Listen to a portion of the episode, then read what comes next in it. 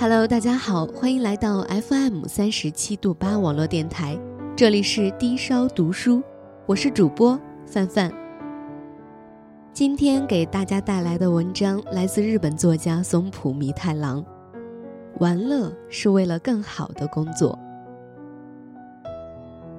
我不喜欢工作，但为了玩乐，还是得赚钱才行。虽然一直加班很辛苦。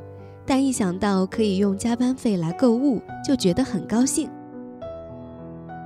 有时候会听到人家这么说，这种为玩乐而工作的想法并不稀奇，但我每次听到都觉得很惊讶。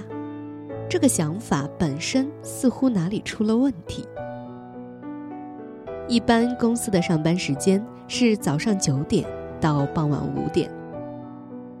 宣称为玩乐工作的人，应该是觉得公司之所以付薪水给自己，是因为关在公司的这八个小时，而八个小时以外的时间拿不到薪水，所以都是自己的时间。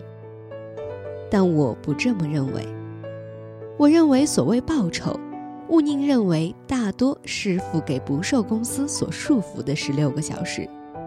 如果包括周六周日休息时间，其实还比较多。这就是我认为薪水是被付在这里的。所以我总对和我一起工作的人这么说：公司付你薪水，不只是因为你帮公司执行业务，薪水中有一半是为了你没有在工作的那些时间付的。简单来说，你要把薪水看作是为了做好工作。公司付给你的自我投资基金，薪水中有一半是付出劳动的报酬，另一半就算你不工作也能获得的资金。这样说，有人会认为我是在宣扬公司有多么厚待和照顾员工。如果这么想，那就误解了。正因为我们运用这些资金和私人时间，好好的休息，好好的玩，充实生活。才能把工作做好。站在公司的立场看，这是为了培养优秀员工的一种投资，所以公司才会支付员工私人时间的资金。你的工作是什么？每次别人这样问，我就会这样回答：第一工作是健康管理，第二工作是享受生活，第三工作是工作。唯有这三者兼备，才能成为获得报酬、让别人幸福的好工作者。第一项的健康管理，一如前文所述，是一切的基础；第二项的生活是玩乐，是学习，也是培育丰富的人性。每天都过得很开心、很充实，才能激发出创意。遇是能不断发现全新的经验与乐趣，并加以品味。就遇事能长保工作新鲜，在持续学习、反复思索的过程中，自己也会不断成长。若是能不受限于框架，扩展各方面的经验，就可以培养工作时必须要有的适应力。因此，我认为我们要保持与第三项工作——遵守公司规则、完成交办工作相同的责任感与热诚。尽情的玩乐才行。所以，私生活是重要的第二项工作。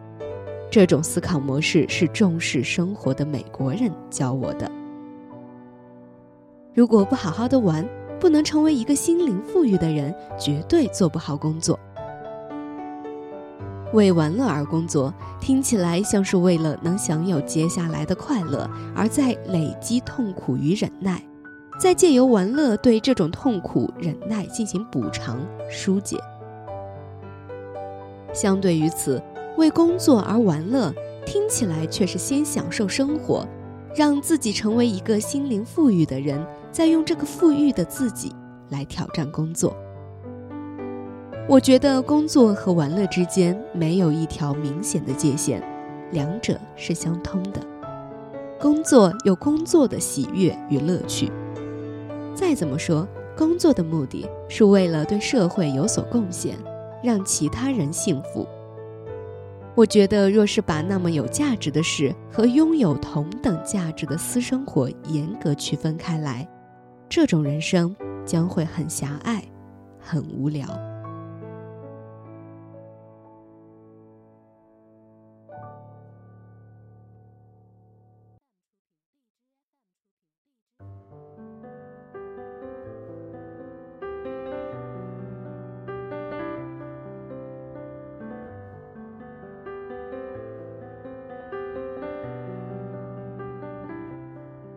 好了，我们今天的文章分享就到这里了。